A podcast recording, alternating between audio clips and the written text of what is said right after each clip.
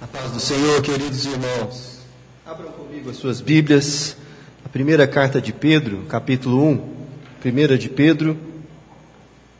Hoje nós encerraremos a exposição do capítulo 1, meditando nos versos 22 a 25. Primeira de Pedro, capítulo 1. A partir do verso 22, assim diz a palavra do Senhor tendo purificado a vossa alma pela vossa obediência à verdade, tendo em vista o amor fraternal não fingido, amai-vos de coração uns aos outros ardentemente, pois fostes regenerados, não de semente corruptível, mas de incorruptível, mediante a palavra de Deus, a qual vive e é permanente pois toda carne é como a erva, e toda a sua glória como a flor da erva. Seca-se a erva e cai a sua flor. A palavra do Senhor, porém, permanece eternamente. Ora, esta é a palavra que vos foi evangelizada. Amém? Essa é a palavra do Senhor. De acordo com algumas informações do IBGE, o segmento religioso que mais cresce no Brasil não é o segmento evangélico, mas é o segmento de desigrejados. São pessoas que não se identificam com nenhuma das religiões, mas quando você passa a entrevistá-las, não necessariamente essas pessoas alegam ser ateus, gnósticos. Eles até se consideram cristãos, mas não olham para nenhuma igreja, nenhuma comunidade, não se identificam com, com o pertencimento a nenhuma igreja. E infelizmente essa realidade tem crescido no nosso país por vários motivos. Uma delas é de fato o espírito da nossa época. Nós somos muito individualistas. E não acreditamos que precisamos dos outros para buscar a Deus ou crescer espiritualmente. Afinal de contas, eu tenho a palavra, eu tenho o Espírito Santo, os melhores mestres da teologia cristã estão disponíveis na internet, eu não preciso me submeter à igreja para crescer espiritualmente.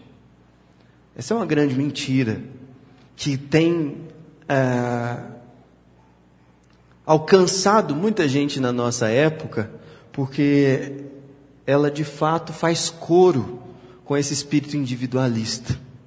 Mas é verdade também que existe um exército enorme de pessoas que já foram membros de igreja e hoje não estão dispostos mais à comunhão cristã, que viveram coisas terríveis, participando de comunidades doentias ou não foram acolhidos nas suas dores e na, na sua fragilidade quando passaram por momentos de sofrimento difíceis.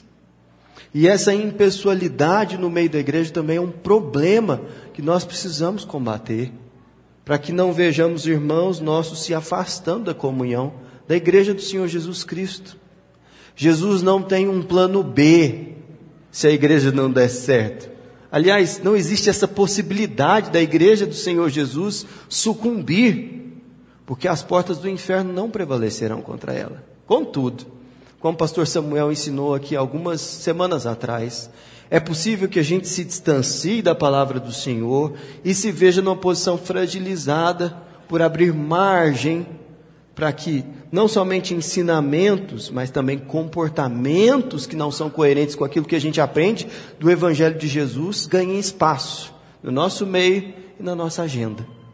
E eu gostaria de estudar esse pequeno texto com vocês, que termina o capítulo 1 de 1 de Pedro, olhando para esse texto e vendo como esse texto mostra para nós razões muito sólidas para que a gente ame os irmãos e viva em comunhão na igreja.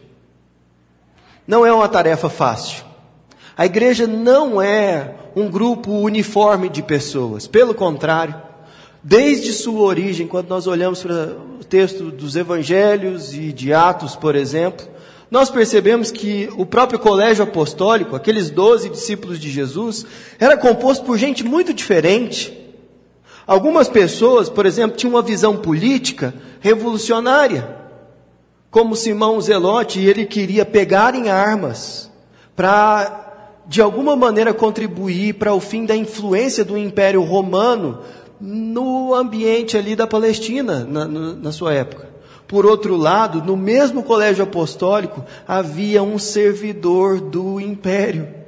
Levi foi chamado da coletoria de impostos do mesmo império romano para ser discípulo de Jesus. Como que essas visões políticas conviviam dentro do colégio apostólico? Outra coisa, se você olhar, por exemplo, para a questão intelectual, para o nível cultural, você percebe que o apóstolo Pedro, ele era um pescador alguém que não tinha uma escolaridade formal ou que era versado na ciência da sua época. O apóstolo Pedro, aquele que foi é, eleito por Jesus para ser o líder do colégio apostólico, era um pescador, como os muitos que os nossos irmãos estavam na viagem lá no barco, conviveram nesses dias.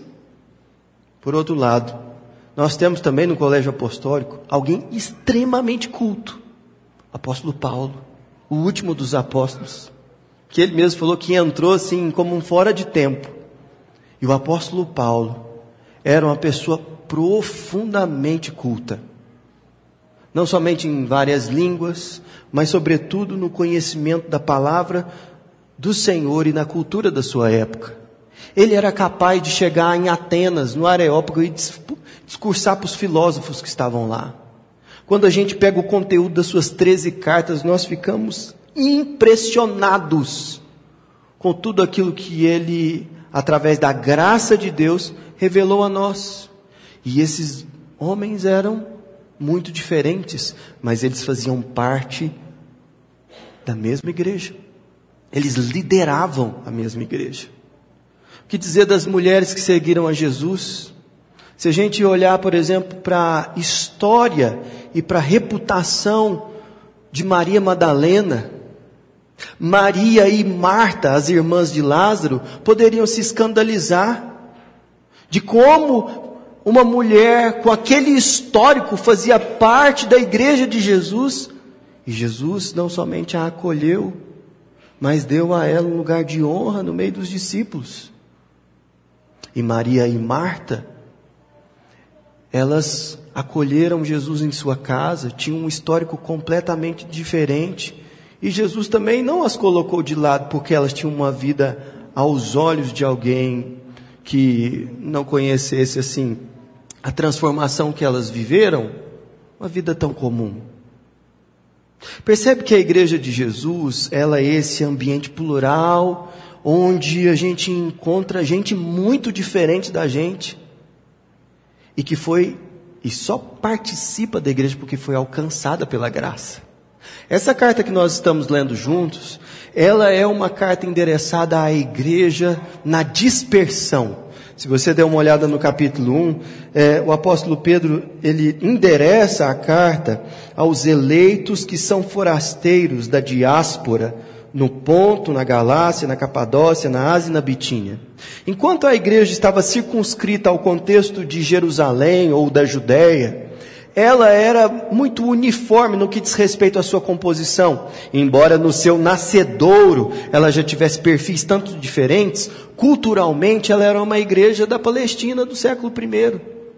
Mas essa igreja foi crescendo e avançando para regiões que na, na sua origem eram chamados de os confins da terra. E o apóstolo Pedro endereça essa carta a essas regiões que estavam sendo alcançadas, para que aqueles crentes que estivessem ali não se esquecessem de que eles são povo do Senhor e a eles compete viver de uma forma específica. E uma das instruções diz respeito ao amor de uns para com os outros. Se não, veja você o versículo de número 22, que tem um imperativo categórico aí no final do versículo que diz: Amai-vos de coração uns aos outros ardentemente. Olha que mandamento impressionante. Amai-vos. Amai-vos. Isso é uma ordem de Deus de uns para com os outros, não somente para com Ele, mas amai-vos de coração. Isso é, não é somente uma questão comportamental de se dispor a servir o outro, é um amor sincero. E conquanto eventualmente a gente tenha que lutar contra sentimentos de antipatia, ele é de coração. E ele é de coração não assim volátil, volúvel, mas o texto diz que nós devemos amar uns aos outros de coração ardentemente. Ora, se a igreja é composta de maneira tão heterogênea, e nós temos contextos tão distintos entre nós, o que pode fazer a gente vencer os obstáculos culturais, financeiros, políticos e de opinião, para que de fato a gente experimente um amor ardente de coração para com os irmãos, para com quem pensa diferente de você, para quem tem um background familiar diferente do seu, para quem inclusive está aprendendo a falar a sua língua, para quem não conhece direito a sua cultura. Como é que faz? Eu creio que esse texto tem três é, motivos pelos quais nós devemos amar os irmãos. E eles basicamente são: nós devemos amar os nossos irmãos porque eles são regenerados pelo Espírito Santo, porque a palavra do Senhor permanece no coração deles, e porque nós somos muito breves, embora sejamos eternos. E eu quero conversar com você sobre isso que está colocado no texto aqui. Perceba o versículo 23. Não, não feche a sua Bíblia. O versículo 23, ele começa imediatamente depois da ordem do amor. Versículo 22 termina: Amai-vos de coração uns aos outros ardentemente. Pois, olha a razão na qual o amor está fundamentado. O apóstolo Pedro está nos dando motivos para o amor. Ele está conectando a ordem a um fundamento para a obediência. E o fundamento qual é?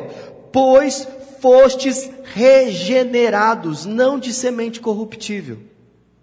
Ele não está dizendo aqui, amai-vos ardentemente no Senhor, porque vocês fazem parte de uma mesma nação, têm a mesma língua, porque vocês são pessoas da mesma cultura, não, ele não está dizendo isso. Ele está dizendo porque vocês foram regenerados, não de semente corruptível. Essa palavra regenerados pode, pode parecer um pouco confusa, porque ela não é do nosso vocabulário diário. Mas a regeneração é um ato de Deus que inaugura a vida espiritual.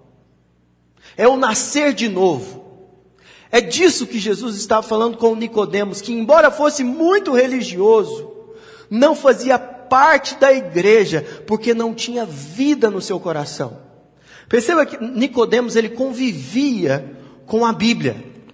Ele era muito zeloso de rituais religiosos, mas Jesus virou para ele e falou assim: Nicó, em verdade, em verdade te digo, que se alguém não nascer de novo, não pode ver o reino de Deus. Esse nascer de novo é uma ação do Espírito Santo na vida de alguém, em que o princípio de vida espiritual é derramado sobre essa pessoa. E é por isso que o apóstolo Paulo diz lá no capítulo 2: Nós estávamos mortos, capítulo 2 de Efésios, nos nossos delitos e pecados nos quais andávamos outrora, segundo as inclinações da nossa carne, segundo as propensões desse mundo, de acordo com o espírito da iniquidade que prospera nesse mundo.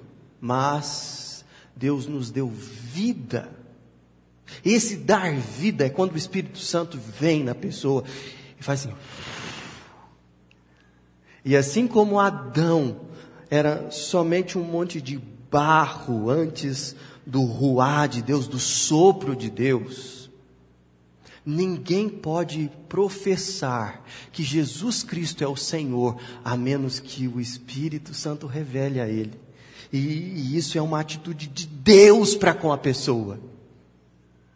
Nós devemos amar os irmãos porque Deus amou os irmãos e deu a eles vida. E isso é suficiente para que nós nos aproximemos deles. Mas há uma coisa e é um fato na regeneração que é muito interessante, porque quem nasce de novo, ele também começa uma nova história.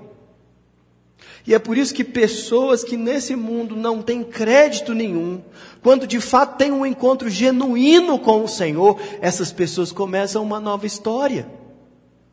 Veja, por exemplo, a vida do apóstolo Paulo, que a gente chama de apóstolo Paulo, porque foi assim que o Senhor Jesus o identificou. Mas a história dele começa lá em Tarso. Esse Saulo de Tarso, embora fosse muito religioso e zeloso da sua fé, ele entendia que devia perseguir a igreja. E foi aos pés dele que as vestes de Estevão foram depositadas lá em Jerusalém, porque ele acreditava que servir a Deus era perseguir a igreja. E aí, indo para Damasco com o mesmo propósito, Deus brilhou uma luz diante do caminho dele. E ele começou a enxergar coisas que ele antes não via, embora essa luz tenha o cegado temporariamente. E Deus chamou um irmão da igreja chamado Ananias para que ele orasse, intercedesse por Paulo, para que Paulo percebesse desde o começo que havia uma relação entre Jesus e a sua igreja, que ele não conseguia uh, desvendar esse mistério. Ananias ora por Paulo e ele ali em Damasco começa mesmo a pregar. E eu chamo a sua atenção para Atos capítulo 9. Se não, veja você a partir do verso 20 que diz: Atos 9, 20. E logo pregava nas sinagogas a Jesus, afirmando que este é o Filho de Deus. A pregação de Saulo lá em Damasco. Ora, todos os que o ouviam estavam atônitos e diziam: Não é este o que exterminava em Jerusalém os que invocam o nome de Jesus? E para aqui veio precisamente com o fim de os levar amarrados aos principais sacerdotes? Saulo, porém, mais e mais se fortalecia e confundia os judeus que moravam em Damasco demonstrando que Jesus é o Cristo. Decorridos muitos dias, os judeus deliberaram entre si tirar-lhe a vida. Porém, o plano deles chegou ao conhecimento de Saulo. Dia e noite guardavam também as portas para o matarem. Mas preste atenção no versículo 25, e aqui há uma coisa interessantíssima. Mas os seus discípulos tomaram-no de noite. Os discípulos de quem? De Saulo. De Saulo. Esse homem chegou em Damasco para prender e perseguir a igreja, mas ele foi regenerado.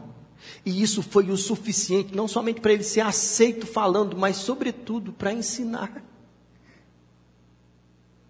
Apesar de tudo que ele já tinha feito. Apesar de tudo que ele já tinha vivido, uma nova história começa com quem nasce de novo. E é isso que está sendo ensinado aqui.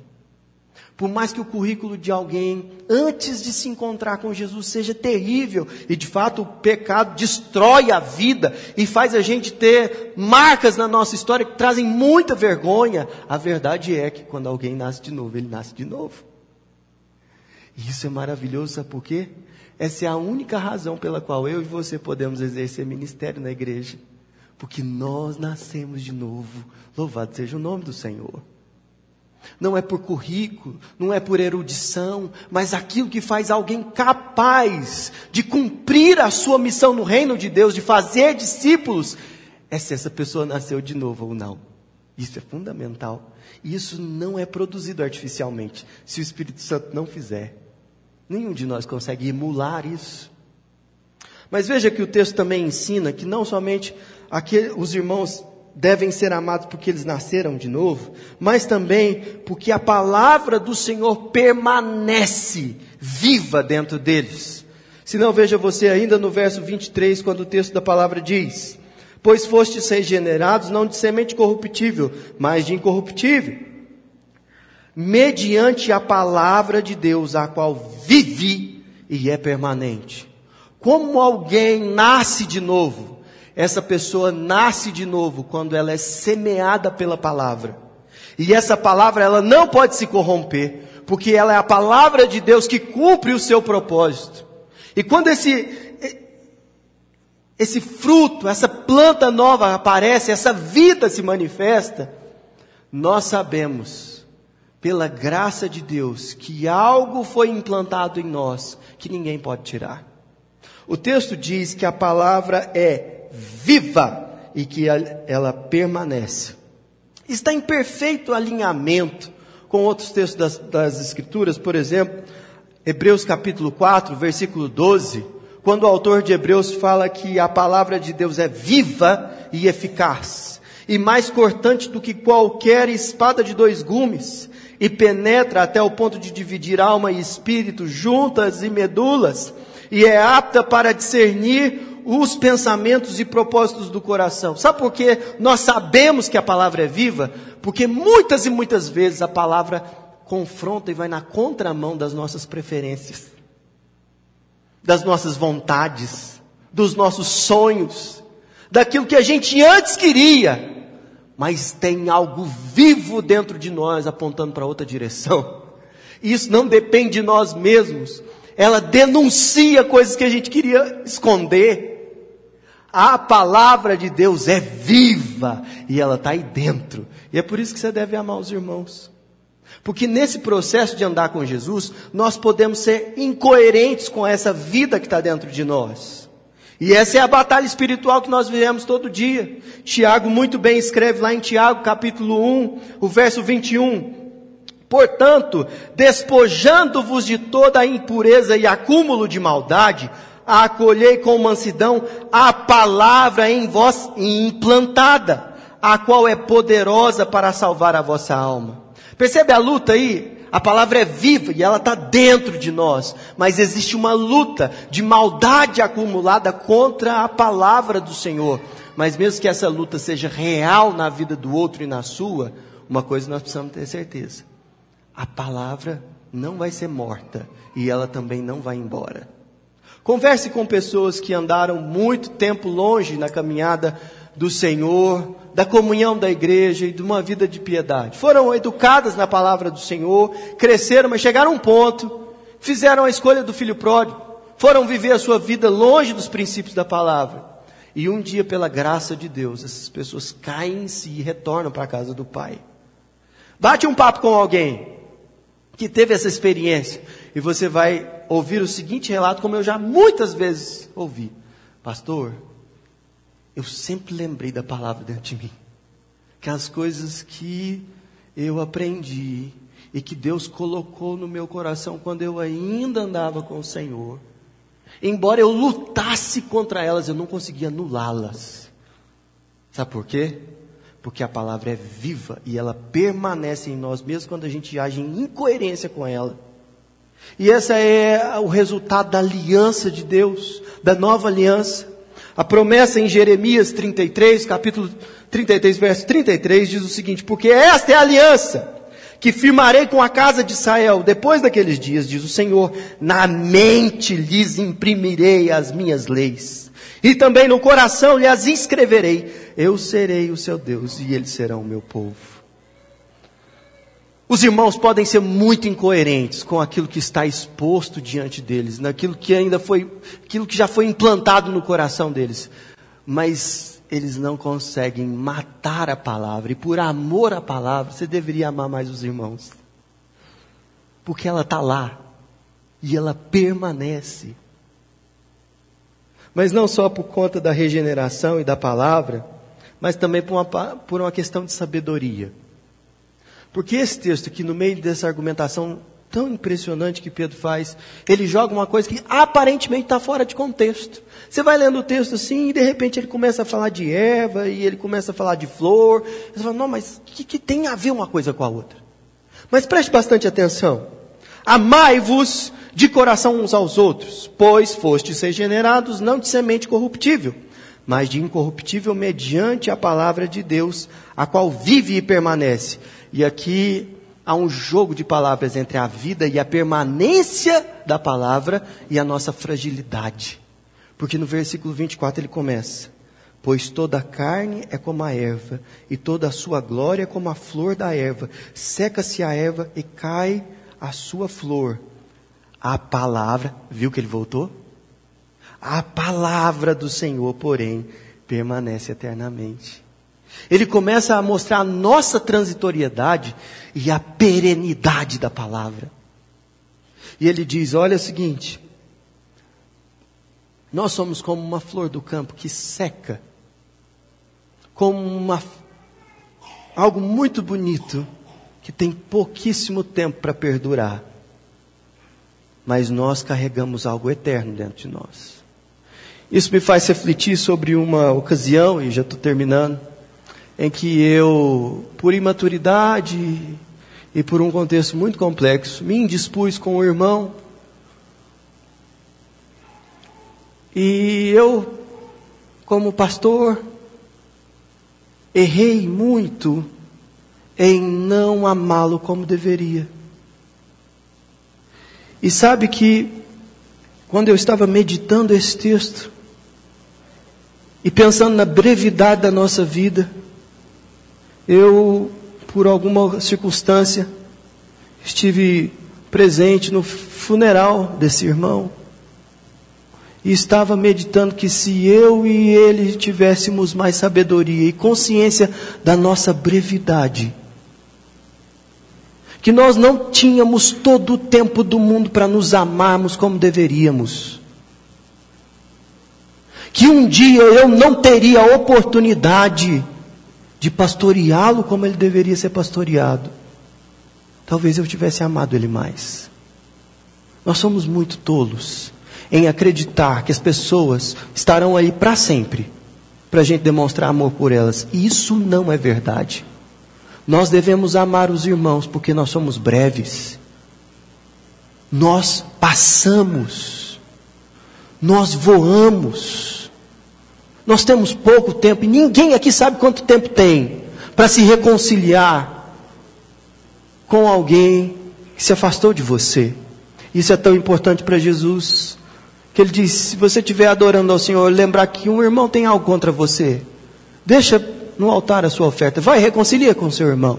Depois vem, continua o que você estava fazendo. Você não terá todo o tempo do mundo para fazer isso.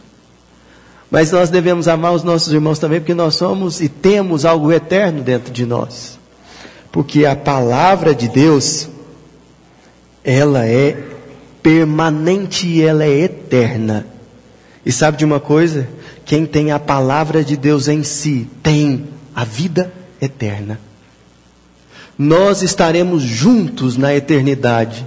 E se você não quer conviver e amar os irmãos aqui, que, que você vai fazer no céu? no novo céu e na nova terra? Deus chamará ao novo céu e na nova terra pessoas com visões políticas, com condição financeira e cultural muito diferente da sua. E você estará com ele eternamente lá.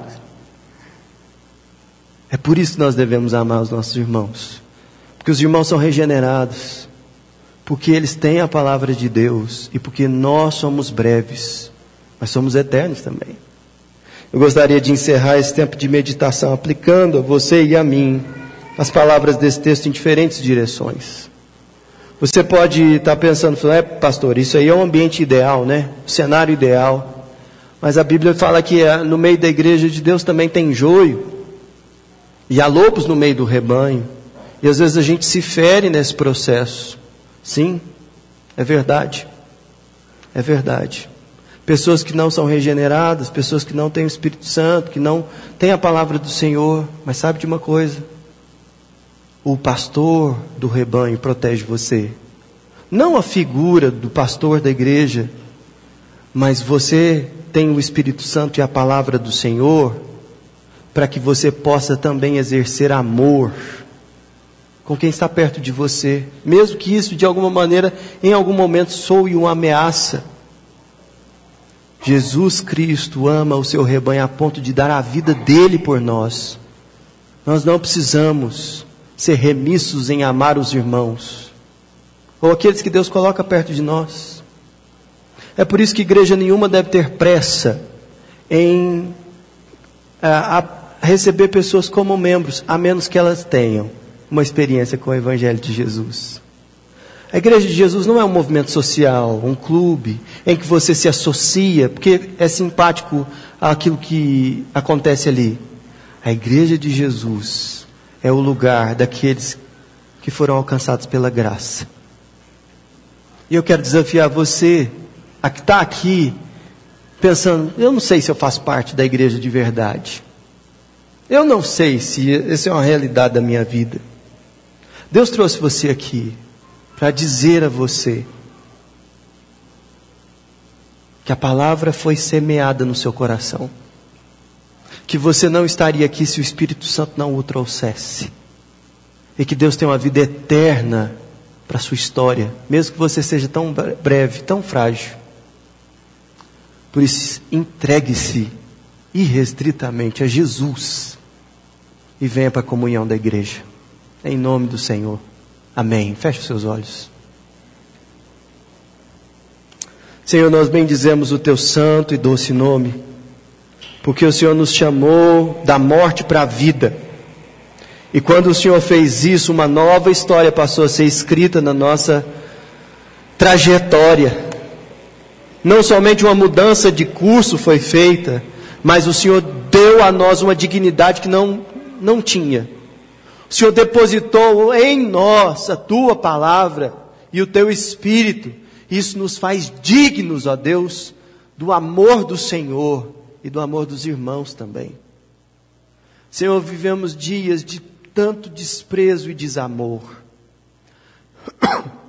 de tanta impessoalidade e afastamento.